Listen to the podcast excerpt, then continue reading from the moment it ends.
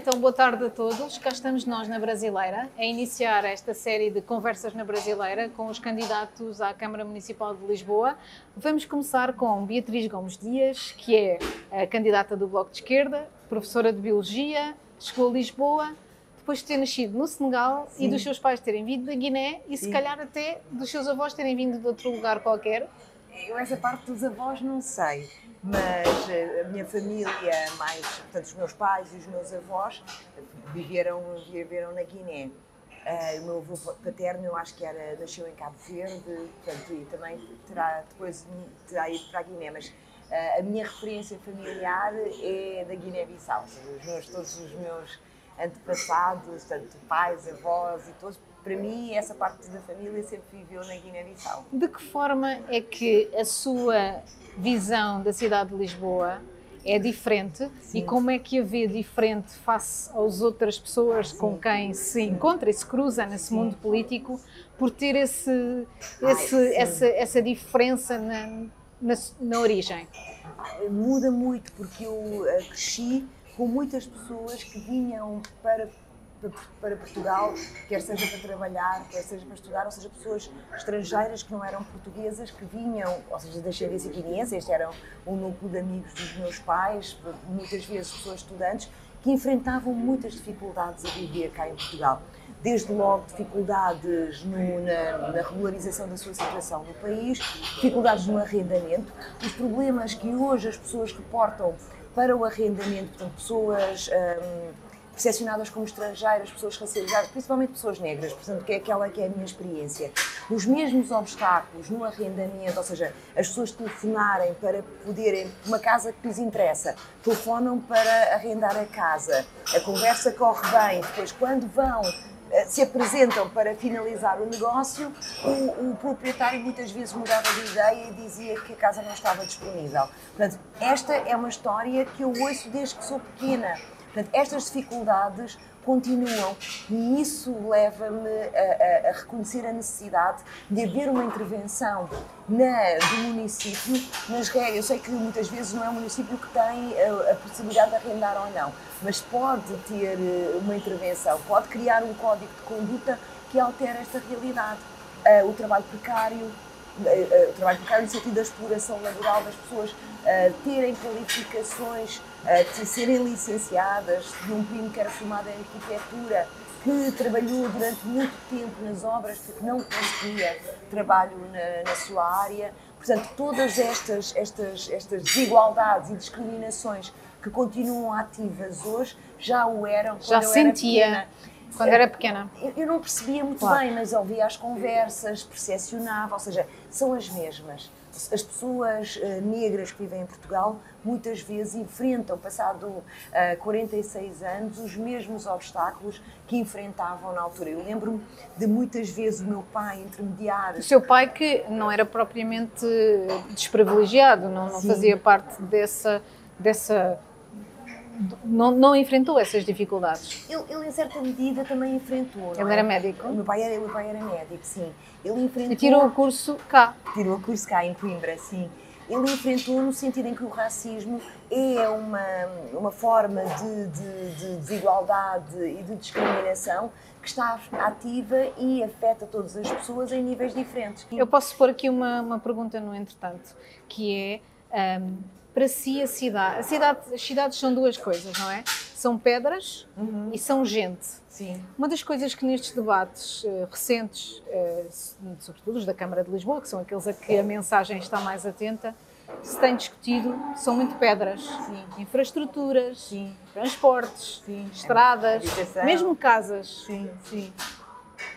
A sua cidade essa, essa cidade que conheceu é, é, é mais pedras ou mais gente? Muito mais gente, inequivocamente. Mas, mas também reconheço que as pedras, para, para a gente poder viver na cidade, nós precisamos de cuidar das pedras também.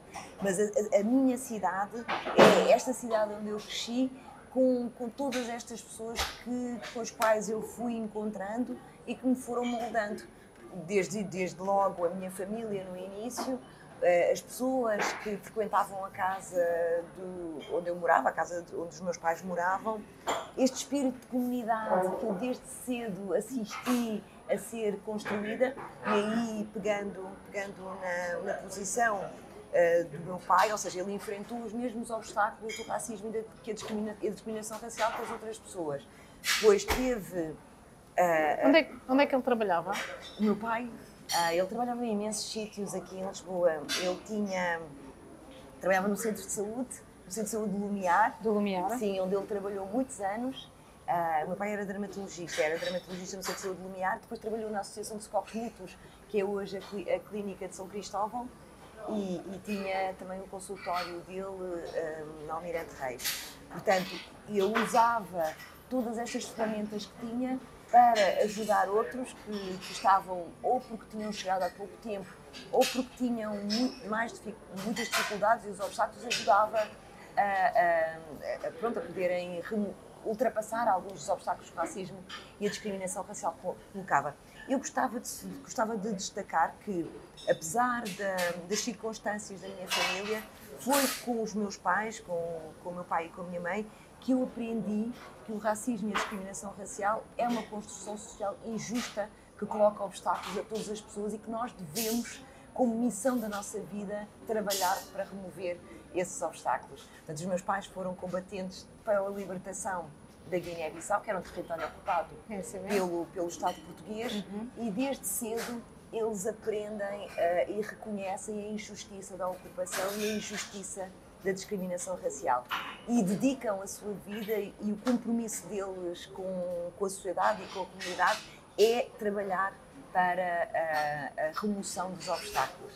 Nessa hum, perspectiva de uma cidade que é comunitária e Sim. etc., se for presidente da Câmara, Sim. é para isso que está a concorrer, qual é a cidade bitola para si? Qual é a cidade que utilizaria como modelo para aquilo que Lisboa devia ser? Assim, Lisboa devia ser assim um bocado mais como o quê? Eu, eu acho que Lisboa pode ser uh, como Lisboa. Ou seja, eu, eu, respondo, eu respondo esta pergunta assim porque eu nunca vivi tanto tempo numa outra cidade como vivi em Lisboa para poder ter essa, essa referência. Lisboa foi a cidade onde eu cresci, uh, o, que aprendi a conhecer e, a adorar. Foi a cidade onde eu trabalhei, de, onde estudei, ou seja, fiz toda a minha escolarização cá.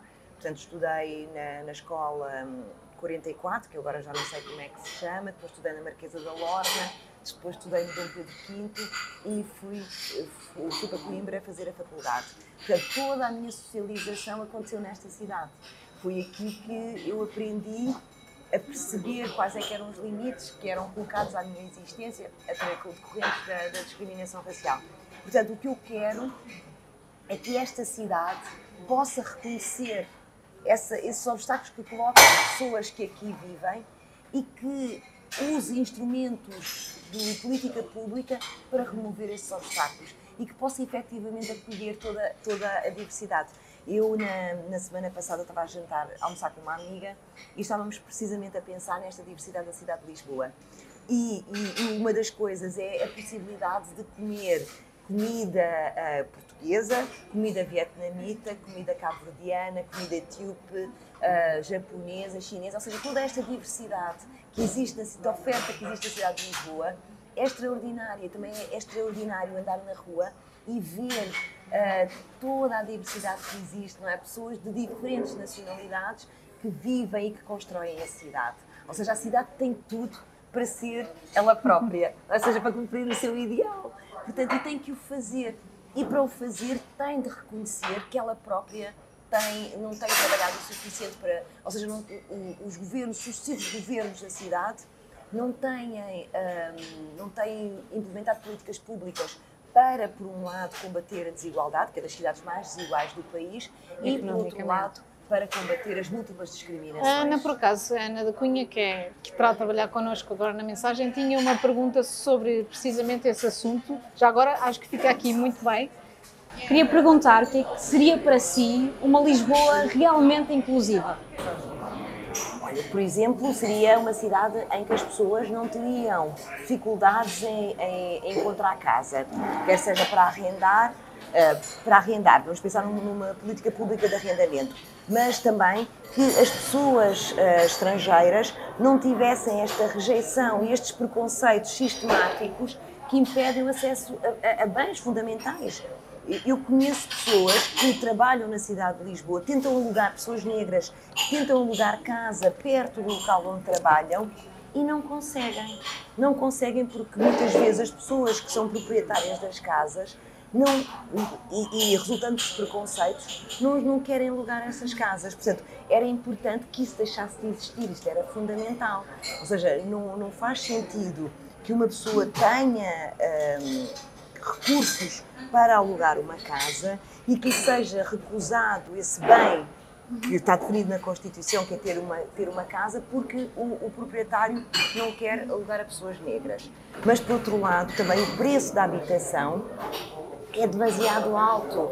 Quer dizer, é super difícil conseguir encontrar uma casa com um preço que se possa pagar. Então, nós precisamos ter uma política de habitação que seja capaz de influenciar ou de intervir no mercado de arrendamento, regulando esse mercado de arrendamento e também um, equilibrando estas, estas desigualdades que existem. Ou seja, que as pessoas refugiadas possam arrendar casas em Lisboa, muitas vezes também não conseguem pelos mesmos preconceitos.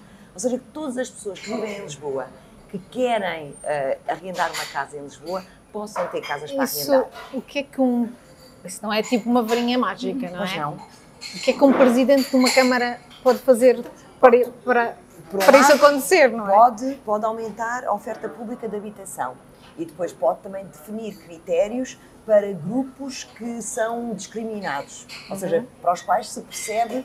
Nós temos um, temos um exemplo que eu acho que é um bom exemplo do que se pode fazer. Temos o programa de, o programa de autonomização para pessoas em situação de sem-abrigo, que é o programa Casa. Primeiro, em que, para que uma pessoa em situação de sem-abrigo possa ter condições para eh, reconstruir o seu projeto de vida, primeiro tem uma casa e depois então fazemos o resto. E isso é um programa que é feito em parceria com Ou seja, uma discriminação positiva também noutras áreas que não só essa do sem-abrigo. Precisamente, nós temos mais eh, pessoas, famílias monoparentais, geralmente lideradas por mulheres que precisam de ter, eh, de poder encontrar habitação. Ou seja, há vários grupos que são alvos de múltiplas discriminações que depois se combina com a pobreza e com, com a desigualdade que existe na cidade de Lisboa e que promove, aumenta a exclusão dessas pessoas. Então- Portanto, isso faz com que muitas pessoas tenham que viver na periferia da cidade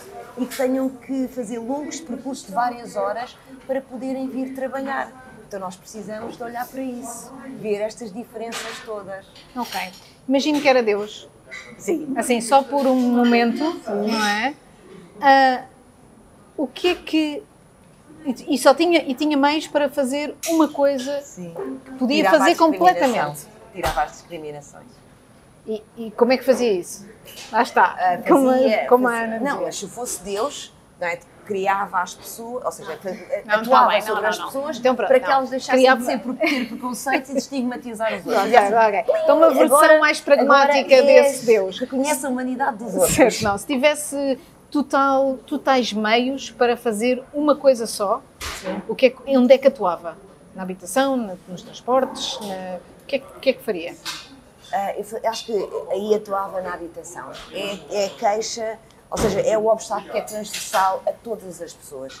Quer sejam pessoas dos grupos discriminados, quer sejam pessoas que não sofrem discriminações, ou seja, a habitação é fundamental para corrigir as desigualdades que resultam das diferenças de classe e as desigualdades que resultam das discriminações. E as pessoas que sofrem as desigualdades que resultam de classe, de- da condição da, da classe socioeconómica e das discriminações. Eu acho que sim, era a habitação. Mas se fosse um Deus todo pragmático, era também a discriminação. Claro.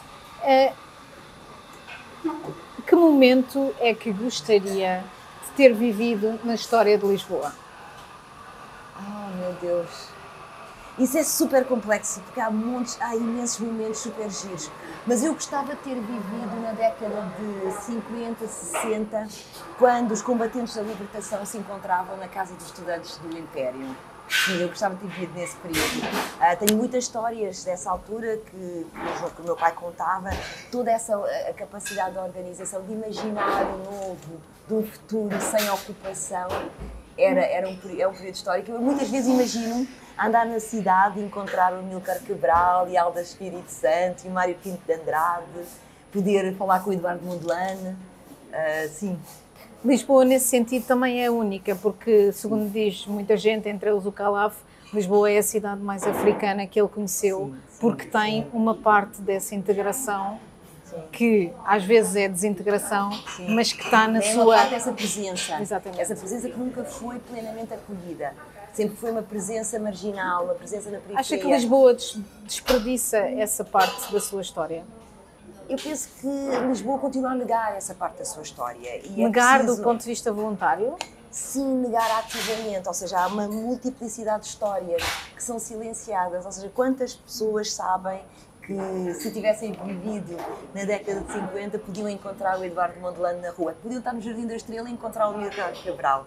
Não é? Portanto, toda essa parte, essa história dos líderes, que são personagens importantíssimas da história, da história do, do, de vários países, da história mundial, não é? Da história Sim. universal. Sim. Que, por exemplo, saber que o, o, o Du Bois veio se encontrar com pan-africanistas em Lisboa no início do século, ou seja, nós vemos a história americana e o W. Du Bois é assim dos pensadores mais importantes, mas havia pensadores pan-africanistas que estavam a imaginar um futuro novo, não é? A discriminação não existia e viviam em Lisboa e eram, eram ativos contra a discriminação também. Ou seja, nós temos esta ideia de que o combate à discriminação é uma coisa recente, que é um fenómeno de modas, mas vamos ler o negro no, século, no início do século, 1919, e dizem a mesma coisa que eu digo hoje. E é super interessante perceber que esta Lisboa teve estes protagonistas e estes protagonistas têm que ser conhecidos. Nós temos que conhecer a nossa história. Nós temos que conhecer a história da nossa cidade com todas as, as camadas e não selecionar uma parte da história que valorizamos e consideramos que é isso que nos dá importância mundial e silenciar a outra história. Se a Beatriz tiver um resultado eleitoral aquém daquilo que o Bloco já teve e daquilo que a Beatriz está à espera, Sim. acha que há alguma lição a tirar nesse sentido também? De que se calhar Lisboa ainda não está preparada para isso? Ah, eu penso que a eleição do vereador do Bloco de Esquerda depende bastante do candidato e da candidata, neste caso. E eu reconheço que há um grande entusiasmo em torno da minha candidatura, justamente por eu trazer toda esta participação no movimento social e isso entusiasma muito as pessoas. E, portanto, se um, o resultado, que eu acho que não vai acontecer, eu vou ser eleita, mas se o resultado for aquém, aquém do, do resultado que estou à espera, eu, eu, eu também assumo essa responsabilidade. Contudo, não, não, não faço essa leitura porque o, a minha candidatura já é um sinal do, da capacidade de influência que o movimento social antirracista teve na sociedade portuguesa e na cidade em geral. No sentido em que nós conseguimos colocar a importância da, do combate antirracista, da agenda da, do programa antirracista enquanto um instrumento de transformação social na agenda política na agenda mediática. Certo, mas também, é, mas também é uma escolha do Bloco, certo? Era isso que eu, eu ia chegar lá Por também. isso é que é preciso perceber o resultado para perceber se a escolha foi aceita ou não. Eu acho que a escolha já, é, já foi aceita. Mas isso não quer dizer que o resultado não possa ser mau. Era isso certo. que eu queria dizer. Okay. Eu acho que a escolha foi aceita acho que estamos num caminho sem retorno, ou seja, de que a diversidade do, das pessoas que existem na cidade de Lisboa irá ser traduzida na diversidade dos candidatos e das candidatas. Portanto, isso é algo que eu acho que já está, uh, está colocado e, e dificilmente iremos, iremos recuar nesse sentido.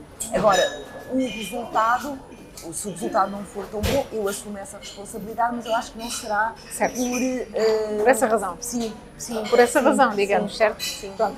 De qualquer forma, esta sua campanha, que Lisboa ou Lisboas é que descobriu durante esta campanha? E que não conhecia? E o que é que mais a surpreendeu nesta, neste caminho que fez? Tenho, tenho visitado. Beatriz era, pronto, foi, foi professora, portanto conheceu esse lado do ensino, esse lado dos jovens bastante. Depois foi, para- foi para a Assembleia da República, já esteve na Assembleia aqui Municipal. Como é que. E também fui eleita em, em Arroios. Exatamente, Anjos, já tinha estado no mundo sim. autárquico, Sim, digamos assim, precisamente. e agora fez este caminho como, como numa grande metrópole, como, como, como candidata. Que Lisboas é que descobriu e que não conhecia? eu descobri que hum, é difícil dizer que eu não. Ou seja, havia, havia dimensões da, da, da cidade que eu conhecia, mas não conhecia tão aprofundadamente. Se me faço entender. Sim. Nomeadamente hum, toda a falta de investimento nos bairros, ah, de, nos bairros municipais, nos bairros de realojamento. O que nós verificamos é que existem, existe uma cidade a duas velocidades. Não é assim uma cidade onde a intervenção tem acontecido, uma cidade mais virada para o, o turismo, para a atividade económica, que também, também tem expulso muitas pessoas, e depois há uma cidade esquecida dos poderes políticos que está ah, parada no tempo desde a altura da sua construção. Eu vou explicar melhor. Os, muitos dos bairros municipais foram construídos com materiais mais frágeis e não tiveram ah, reabilitação desde a altura em que foram construídos. E por isso o nível de, de degradação, quer do edificado, quer das habitações, e isso é que é a diferença, é que agora entrei em habitações e foi-me mostrado o estado em que as habitações estão, o que eu não, não conhecia antes, e isso tem mostrado a falta de investimento nesses bairros sociais. Depois, a própria requalificação dos bairros, a, lim- a- a limpeza dos bairros, os equipamentos que faltam, a, o jardim, o jardim, o, o parque infantil, os jardins que não existem, o apoio às organizações comunitárias que têm, têm uma intervenção fundamental para garantir, hum, por exemplo, a cultura, não é? Poder levar a cultura aos jovens que vivem nesses territórios esquecidos, tem sido uma realidade que eu tenho acompanhado e que ressalta esta, esta importância do combate às desigualdades que existem na cidade e do combate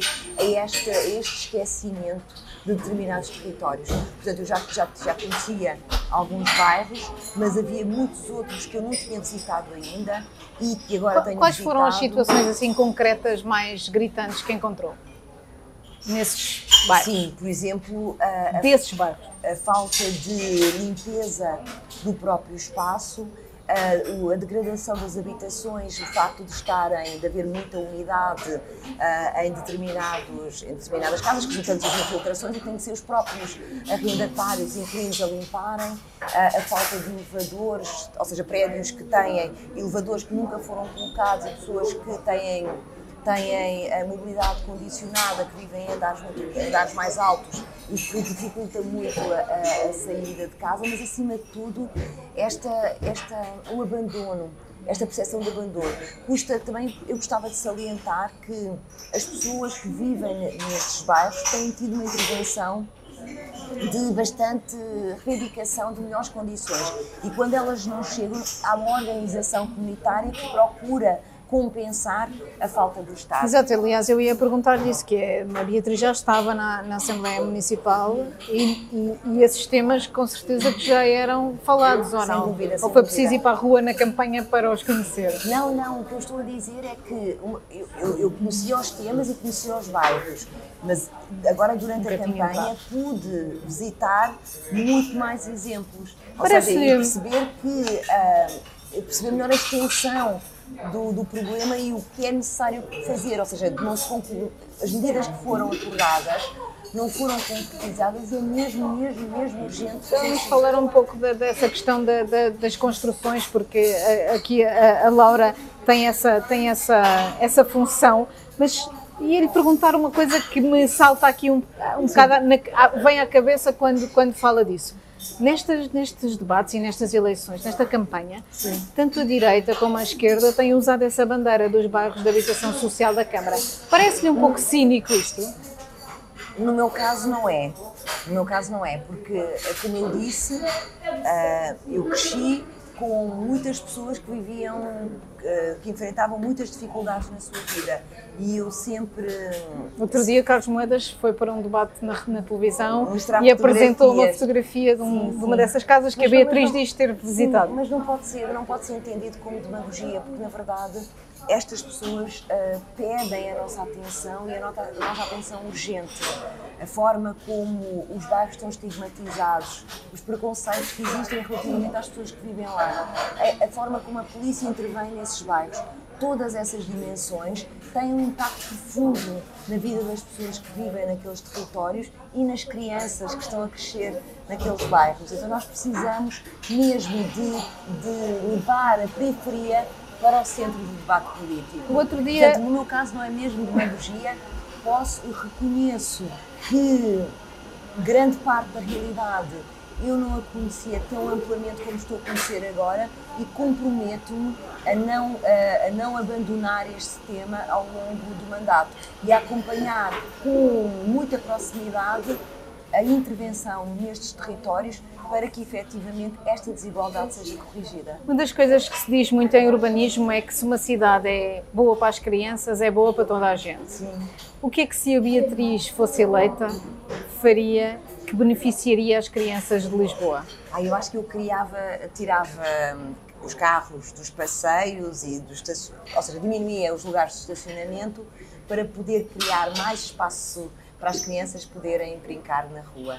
Isso é uma das coisas que eu me lembro de poder fazer na cidade de Lisboa quando era, quando era pequena, porque havia passeios muito largos e nós estávamos muitas vezes nas, nas tardes de verão a dar volta, a andar de bicicleta, a dar voltas ao quarteirão e isso agora é extremamente difícil porque grande parte do espaço público foi sendo ocupado pelos carros.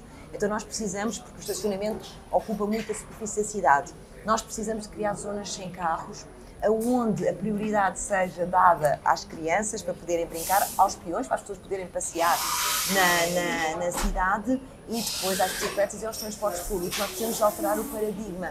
O centro da, da- do espaço público, a prioridade do espaço público devem ser as pessoas e depois então os carros. é? Os carros não podem ser a prioridade e os carros têm sido a prioridade. Isso era fundamental. Porquê que em zonas que- de- ah, deixa-me só terminar, peço desculpa. Em zonas onde isso acontece, por exemplo, ali ah, na- perto do- da Escola Secundária Filipe de Lencastre, em que há uma, uma zona sem Ao lado da carros, Caixa Geral de Depósitos? precisamente é uma zona sem carros muito grande, vemos muitas crianças na rua andar de bicicleta, a brincar, e isso é extraordinário. Porquê que acha que o debate sobre as alterações climáticas tem estado tão afastado desta, desta campanha? Isso eu também gostava de perceber, porque é uma urgência, não é? Quer dizer, nós temos negacionistas que acham que podemos continuar a viver como no século XIX, ah, século XIX não, século XX, que é quando aparecem os primeiros, a massificação do uso do automóvel, dependendo dos combustíveis fósseis. Se não reconhecem a urgência dos tempos que vivemos e nem sequer ah, ah, reconhecem que temos que mudar a forma como vivemos. É, é- é uma perda, é uma oportunidade de fazer este debate que não está a ser aproveitada e era, era fundamental que entrasse mais, porque nós precisamos de responder à emergência climática e, na nossa opinião, isso é feito com um investimento robusto, de uma forma continuada, no transporte público. Am, eu queria saber, Beatriz, neste mundo empresarial e político, em que as saias são poucas e as gravatas são muitas, se acha que ser mulher, além do, de- do tópico que você disse antes, da discriminação por causa da cor da pele, é um entrave ou uma mais-valia? Ah, eu acho que é positivo. Primeiro, eu acho que é, eh, sim, é positivo. Quer dizer, eu não imagino, não consigo conceber como sendo um entrave. É positivo porque faz parte da transformação que nós queremos que aconteça, ou seja, é uma- faz parte da disputa, desta da hegemonia que, que, que está colocada, ou seja, simplificando, é preciso que hum, esta relação de forças que, em que as mulheres são menos representadas seja contrariada. E isso faz com mais mulheres ocupando o, o poder- o espaço público, o poder político. E, e por isso a, a- minha candidatura e de outras mulheres é algo que eu, que eu considero extremamente importante, fundamental para, para a transformação, ou seja, nós não conseguimos mudar o- a narrativa eh, e os preconceitos de género que existem, que associam a mulher a- aos- ao cuidado, à esfera do privado, não é? se nós não ocuparmos o espaço público, o espaço político. Portanto, é fundamental que, que isto esteja a acontecer. Mesmo que o resultado um, seja, não seja o, o, o, que eu espero que ele venha a ser, o facto de ter, de aparecer, ter existido a minha candidatura, estar a fazer estas entrevistas, participar nos debates, tudo isso contribui para, para esta alteração do discurso. Já agora, nesse sentido dessa pergunta, uma, o ambiente da Câmara e o, o poder autárquico é mais permeável já a essa igualdade? Bem, uh, as cotas, as cotas de género terão contribuído para que mais mulheres possam ocupar o, os, os, lugares de eleição. Mas nós temos que ir mais, mais, temos que ir mais fundo, não é? Temos que avançar mais. Uh, houve uma um artigo no Diário de Notícias que dizia que de, eu, eu não queria errar os números, mas o número de mulheres que tinham sido eleitas era manifestamente inferior ao número de homens que tinham sido eleitos Presidente da Câmara. Portanto, há um caminho enorme a fazer e é preciso mesmo começar a colocar uh, no debate político esta questão do, do, dos preconceitos de género, ou seja, muitas vezes uh, nós temos temos as cotas de género, mas depois os cabeças de lista, os que estão nos primeiros nas listas, não, muitas vezes não são mulheres, e nós também vemos isso, que há um, um viés ainda privilegia os homens, portanto é tudo isso que nós precisamos de, de disputar, disputar mesmo, das mas, mulheres disputarem esses, esses lugares. Mas a Beatriz sentiu isso quando esteve, por exemplo, na Assembleia Municipal ou nas juntas de freguesia, que, que, esse, que esse ambiente de certa forma hostil ainda existia? Sim, sim, há sempre uma, uma tentativa de descredibilização e deslegitimação de, das nossas intervenções. Por exemplo, somos mais interrompidas quando estamos a falar, os apartes, os risinhos, portanto, tudo isso para criar uma, uma, um ambiente mais intimidatório, não é? menos confortável à nossa participação, para que para nos fazer sentir menos adequadas àquele espaço. Mas apesar disso, nunca, isso nunca intimidou? Não, não me intimida muito. Isso é porquê? Porque eu acho. O que é que há em si que. Não, eu acho que. que faz, primeiro porque houve outras mulheres antes de mim que não se deixaram intimidar por este ambiente masculino mais hostil e que criaram condições para que mais mulheres pudessem ocupar um espaço. E eu tenho uma admiração enorme por essas mulheres. E então elas é que me inspiram a não me deixar Quem, intimidar por exemplo? também. Um, Sua mãe? Sim, a minha mãe, sem dúvida. E também uh, políticas. Eu estava a pensar, agora quando me fez a pergunta, estava a pensar em intelectuais, uh, mulheres negras que, que têm feito esse trabalho. Uh, vou dar um exemplo das pessoas que mais me inspiram intelectualmente. Portanto, a minha mãe teve um papel fundamental em, em ajudar-me a perceber que eu tinha um papel a desempenhar no mundo e que esse papel era eu que determinava e não eram os outros. Portanto, isto é assim, uma lição extraordinária. Eu cresci a saber que podia reclamar o meu espaço porque esse espaço era meu. E, e, foi, ela, foi ela que me deu este, esta convicção. E depois, à medida que eu fui crescendo, fui procurando outras mulheres que me inspiram.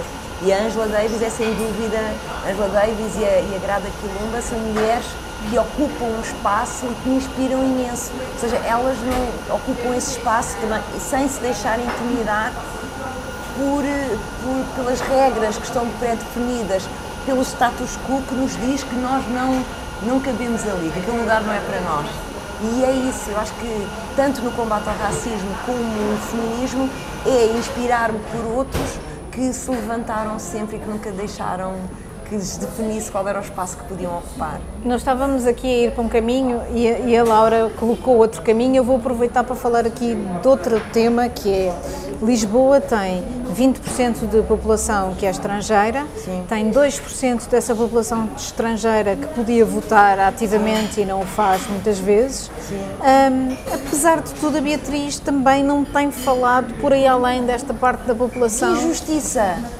Que injustiça! Eu fiz uma campanha, nós, eu fiz uma pergunta no Parlamento, fiz uma pergunta não, não fiz uma digo, recomendação. Eu estava a falar de enquanto Lisboa. Deputada, enquanto deputada fiz uma recomendação para que a Comissão Nacional de Eleições fizesse mais do que estava a fazer para que as pessoas soubessem que podiam votar. Não obstante, fiz um vídeo só dedicado a isso, no, no âmbito da campanha. No para, início da campanha? No início da campanha, claro, então, mas era, estávamos claro. mesmo, o, o prazo claro. para as pessoas recensear, claro. para as pessoas recensearem estava a acabar. Portanto, era preciso que o vídeo saísse naquela altura para as pessoas ainda terem tempo de poderem pedir informações, de exigirem às juntas de freguesia que cumprissem a lei e que lhes permitisse o seu Certo, certo, eu não estava a falar disso, estava a falar de, de agora da campanha e, do, e, dos debates que nós temos Mas é verdade, visto. Aí, aí, pronto, a injustiça é menor, mas tem sido as circunstâncias dos debates. Eu sinto que ainda não consegui, nos debates, trazer a minha visão eh, completa, ou seja, plena em todas as dimensões, qual é a minha visão para a cidade. E que é porquê? Porque temos centrado o debate nas pedras, nas questões eh, assim estruturais.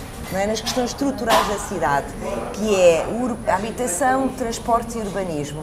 E, infelizmente, para as pessoas que nos ouvem, não temos conseguido trazer as questões mais dos direitos, não é? Dos direitos fundamentais, como é que a cidade responde às pessoas, como é que a cidade inclui as pessoas, ou seja, esta cidade com as pessoas no centro da sua política, como é que ela se constrói. Embora seja o lema de quase todas as campanhas, a cidade é verdade, para as pessoas. É verdade. Isso é uma frustração é uma frustração, Catarina. É a primeira vez que eu faço campanha enquanto cabeça de lista. E essa é uma das minhas grandes frustrações. Ainda ontem, quando estava a preparar o debate, o debate que ia ter hoje, estava a pensar, eu preciso mesmo de trazer o que é a minha visão da cidade para além da defesa intransigente da habitação pública, para além da, da, transformação radical da mobilidade na cidade e para além da, da, da necessidade de de regular o mercado de habitação. E nós não temos conseguido sair desses, desses, desses temas. Apesar disso, eu vou como... forçar mais. Apesar disso, não se tem falado, como dizíamos, de, de alterações, ou seja, é fala-se muito de pedras, não é? Mas não se tem falado suficiente nem de pessoas nem, nem daquilo que está a acontecer ao mundo neste momento, não é? A Laura tinha algumas questões que lhe queria colocar sobre isso, mas, eu, mas eu concordo, fala, Eu concordo com, concordo com a Catarina quando diz que não temos falado o suficiente. É verdade, eu acho que nós temos abordado de uma forma muito superficial uh, as alterações climáticas. Beatriz falou do aeroporto e da, da impossibilidade não, do futuro, uh, as, as, viagens de, de, de curto, de curto espaço serem feitas de avião, foi, foi muito criticada por isso, sim, aliás. Sim, e também falei da, da necessidade de termos um, de, de haver um investimento forte no, no, transporte público, como medida também de, para responder à, à, emergência climática, para reduzir o número de carros que entram na cidade. Uh, muitas vezes esta medida é criticada, dizendo que tornar os transportes públicos gratuitos não é suficiente para reduzir, mas nós achamos que o investimento na qualidade dos transportes públicos, tornando-os mais frequentes, mais regulares, de qualidade, ou seja, que as pessoas possam ter a garantia de que têm o transporte de acordo com as suas necessidades, ou seja, que não vão chegar atrasados ao trabalho, nem vão, nem vão deixar de levar as crianças ao, a tempo para a escola, se tiverem essa confiança, usarão mais transportes públicos. Portanto, e isso, na nossa opinião, será um contributo importante para as, as, as emissões são, uh, eu acho que são 40% para aí, ou 38% dos, dos transportes urbanas, e uma parte importante tem a ver também com os edifícios, com o edificado e com aquilo sim, que sim. é a área em que a Laura trabalha. Laura. Sim. O tópico do urbanismo, habitação, transporte, são tópicos muito recorrentes nas campanhas políticas e esta é mais uma. Mas no, que confere às alterações climáticas, a habitação é o segundo setor maior emissor de gases de efeito estufa. A União Europeia fez questão e faz ênfase nisso, que o isolamento térmico é a forma mais eficaz e mais barata é, para garantir que cortamos as emissões. A Beatriz falou muito de criar habitação pública. A minha pergunta é, além das janelas, que outras medidas vão vocês pôr em prática na habitação pública para garantir que esses prédios estão bem isolados e com materiais com baixo conteúdo de carbono? Sim, nós temos estado a pensar muito na produção de energia que pode ser feita através dos prédios, por exemplo, criar autonomia energética para as escolas e para os prédios municipais, ou seja, colocando uh, painéis fotovoltaicos que permitam a produção de energia em grandes uh, nestes equipamentos, ou seja, as escolas possam ser autossuficientes e os prédios municipais sejam autossuficientes também. Portanto, isso vai permitir a redução da dependência do carbono e também de diminuir a emissão. Agora, a construção, os materiais que são usados nessa construção, evidentemente terão de acompanhar todo o desenvolvimento tecnológico e nós sabemos que não podemos continuar a usar materiais que são hum, dependentes do, do petróleo na, na, sua produção, os plásticos e outros que são produzidos a partir do petróleo. Portanto, toda a, toda a, a construção na cidade, da habitação, a custos acessíveis, ela tem de acompanhar uh, o, o avanço tecnológico para poder reduzir a sua dependência de, do carbono e também ser mais sustentável. Um, um grande problema que tem Portugal é que só desde 1990 que é obrigado que os prédios sejam convenientemente isolados Sim. termicamente. Sim. E, de facto, uh, isolamento térmico dos prédios novos e isolamento retrofit, que se diz em inglês, um, dos existentes, Sim. é a forma mais eficaz de cortar os gases. É. Não é, é garantir que, produto, que, que tens um consumo é, de energia, porque o consumo energético é muito alto devido por a falta de isolamento. Não, mas, é, mas as coisas uma, uma das coisas, isso tem a ver com os bairros municipais, uhum. uma das coisas que nós queremos fazer é a reabilitação do, do edificado e a reabilitação das habitações. E por isso o, nós queremos garantir o conforto térmico, ou seja, combater a pobreza energética através da substituição das janelas, de modo a, de modo a melhorar uh, uh, o isolamento térmico das habitações e também com, com a, a produção de energia, a fatura da, da eletricidade para as famílias também irá, irá reduzir. Ou seja, por um lado, temos as janelas que vão, vão garantir uma menor perda de energia para o ambiente e também a produção energética. Eu acho que as duas coisas combinadas ajudam a, a, a responder ou a melhorar as condições de vida e, de, e diminuir um, o desperdício não é? e as perdas de, de, de energia. Beatriz, um Há muito, há muito numa cidade que é o que uma Câmara pode fazer e onde Sim. pode intervir e etc. Pois há muito que os habitantes fazem, já falámos disso, grupos de cidadãos, etc., uh, urbanismo tático, papapá, pronto, jardins, etc. O que é que um Presidente da Câmara não deve fazer e onde é que não deve intervir? Eu acho que o Presidente da Câmara não deve governar de costas voltadas para a população. Ou seja, tem que ter a capacidade de ouvir e diálogo com o movimento social. Isso é fundamental.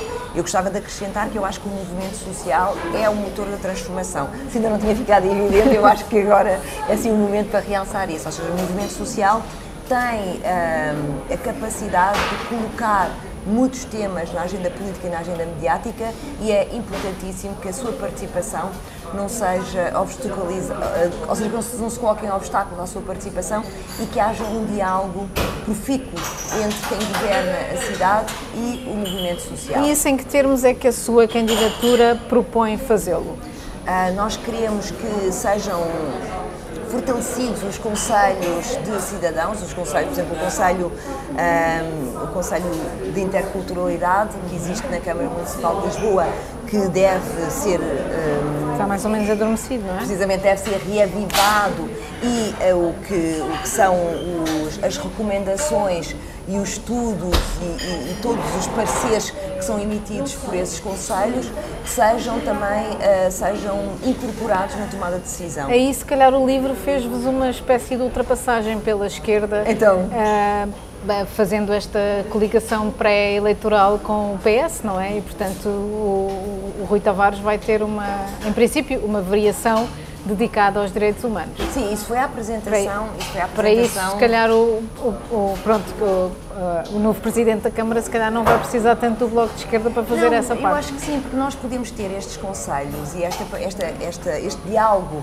com os cidadãos nas diferentes, nas diferentes áreas, ou seja, não tem que ser um ploro dedicado aos direitos humanos, o que exclusivamente vai conversar com os cidadãos, por exemplo, nas questões do, de, do ambiente, da resposta à emergência climática. É preciso ter um diálogo com, com, com, cidadãos e com especialistas para poder tomar as, as, melhores decisões.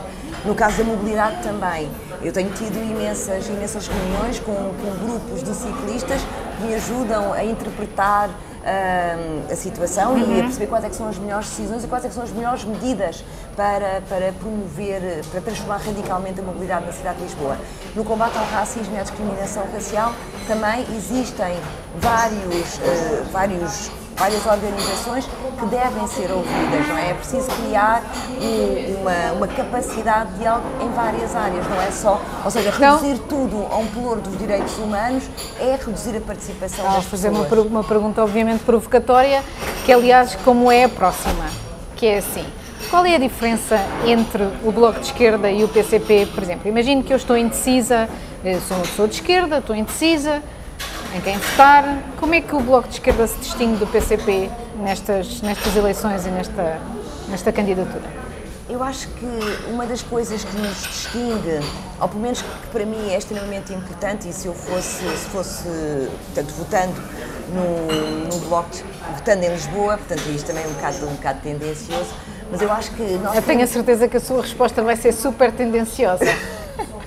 Mas, mas quero a mesma. Sim, mas eu, eu acho que o que nos distingue é a, a forma como nós olhamos para a, a promoção de, de, justiça, isto o PCP também o fará, mas nós olhamos a partir do ângulo de, do combate a todas as discriminações e temos um discurso muito afirmativo relativamente ao combate a todas as discriminações. Ou seja, nós sabemos que há uma que a, a desigualdade que resulta da classe se cruza a outros fatores de discriminação e que cria uma combinação única de discriminação que determinadas pessoas experienciam. Então, para nós podermos ter uma, uma resposta que promova a justiça e a igualdade, nós não nos basta só remover uh, ou resolver só as desigualdades de classe, nós precisamos também de resolver todas as outras discriminações que estão ativas. Portanto, eu acho que aqui é, este é um, é, é, pode ser um ponto de, que nos, nos diferencia do, do PCP. E estão disponíveis para, uh, se no caso não houver uma maioria absoluta, fazer a mesma um acordo como nas eleições anteriores foi feito? Sim, nós estamos disponíveis para intervir na política da cidade de modo a poder garantir que a, ah, a vida das pessoas, das pessoas que vivem em Lisboa, melhora. É? E vão, e pôr, e vão isso... pôr alguma condição? Vão pôr alguma condição? Serem só, ser só o Bloco de Esquerda? Poder ser o PC também? As condições que nós vamos impor são medidas que mudam a vida concreta das pessoas. E quais essas são, essas condições? condições? Habitação, é? um programa de habitação 100% público, uma transformação radical na mobilidade, garantindo transportes públicos gratuitos, a começar com as pessoas desempregadas, mas que depois se possa estender, ter um, na mobilidade também garantir mais mobilidade suave, mais espaços verdes, poder ter cultura em cada freguesia, garantir que a cultura chega a todas as pessoas da cidade de Lisboa e ser uma zona livre de discriminações, portanto combate às múltiplas discriminações que estão ativas, à discriminação de género, à discriminação que resulta da potência étnica ou racial, da capacidade, da orientação sexual, da expressão de género, da idade, todas estas discriminações atuam sobre as pessoas que vivem na Se a Beatriz uh, for eleita, que variação é que gostaria de ter? Eu gosto, eu gosto muito das variações que nós tivemos e, e considero que fizemos, fizemos, um trabalho extraordinário. Precisamente os direitos sociais e educação são, são variações que eu considero fundamentais para a promoção da igualdade e para o combate à pobreza e à desigualdade. Mas nós temos no nosso programa a criação de, uma, de, um, de um ploro, de uma área de governo que é de igualdade e, e cidadania para, para combater ou para poder remover os obstáculos que resultam das múltiplas discriminações. A habitação também é uma. Isto para lhe dizer que eu não consigo, não consigo dizer. Que marca, que marca é que, que a Beatriz gostava de deixar? Porque há poucas pessoas que sabem disto, mas o governo de uma cidade, da forma como em Portugal é feita o poder autárquico, é bastante é bastante coletivo. Sim. É bastante coletivo, Sim, foi feito para isso Sim. e há muita participação. Que marca é que estando ou não estando no Executivo, gostava de deixar. executivo estarei, tendo ou não um pelouro. Exato, Eh, o Executivo sim, na Câmara estará, eh, no Governo talvez não, não tendo um pelouro efetivo, é isso Sim, que eu quero dizer. sim, É- sim. É, tão difícil de explicar, Sim, não é verdade, é Por verdade. isso é que eu acho que há tanta confusão nesse sentido, mas pronto, eh, existe uma Câmara que tem vereadores, alguns têm pelouro, outros não, mas todos intervêm, aliás, muitas das medidas eh, foram propostas, por exemplo, pelo PCP, acabaram por ser feitas pelo Governo, não estando eles no Governo da Não, cidade. muitas das medidas também foram propostas pelo Bloco. Conjuntamente, exatamente. Sim, sim. Mas que marca é que daqui a quatro anos gostava de deixar e dizer assim: olha, eu fiz isto? Eu gostava que a forma como a política é feita na cidade de Lisboa fosse ah, ainda mais eh, transformada. Ou seja, que as pessoas fossem colocadas efetivamente no centro. Isto não é um chavão, é, É um mesmo. bocado. não é, não senhor, eu vi no, no- no- que franzeu ah, o sobrolho, Catarina, mas não é.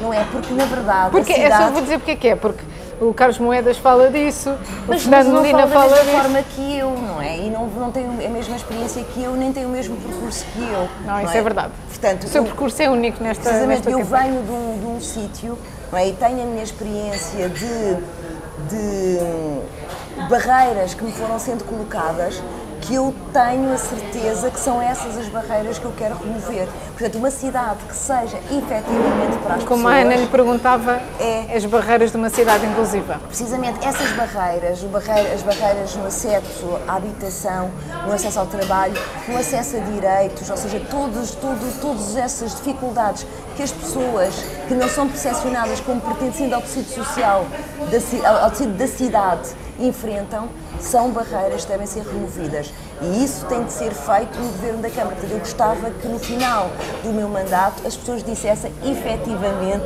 ela colocou as pessoas no centro da política. Imagino que tem uma derrota, o que quer que isso seja considerado, e eu não vou fazer esta pergunta porque acho que é muito banal, mas pronto, imagino que para si teve uma derrota e está com uma grande neura, não é? No Sim. dia das eleições. Sim. Onde é que vai curtir essa neura? Para, para que sítio da cidade é que vai ah, meditar?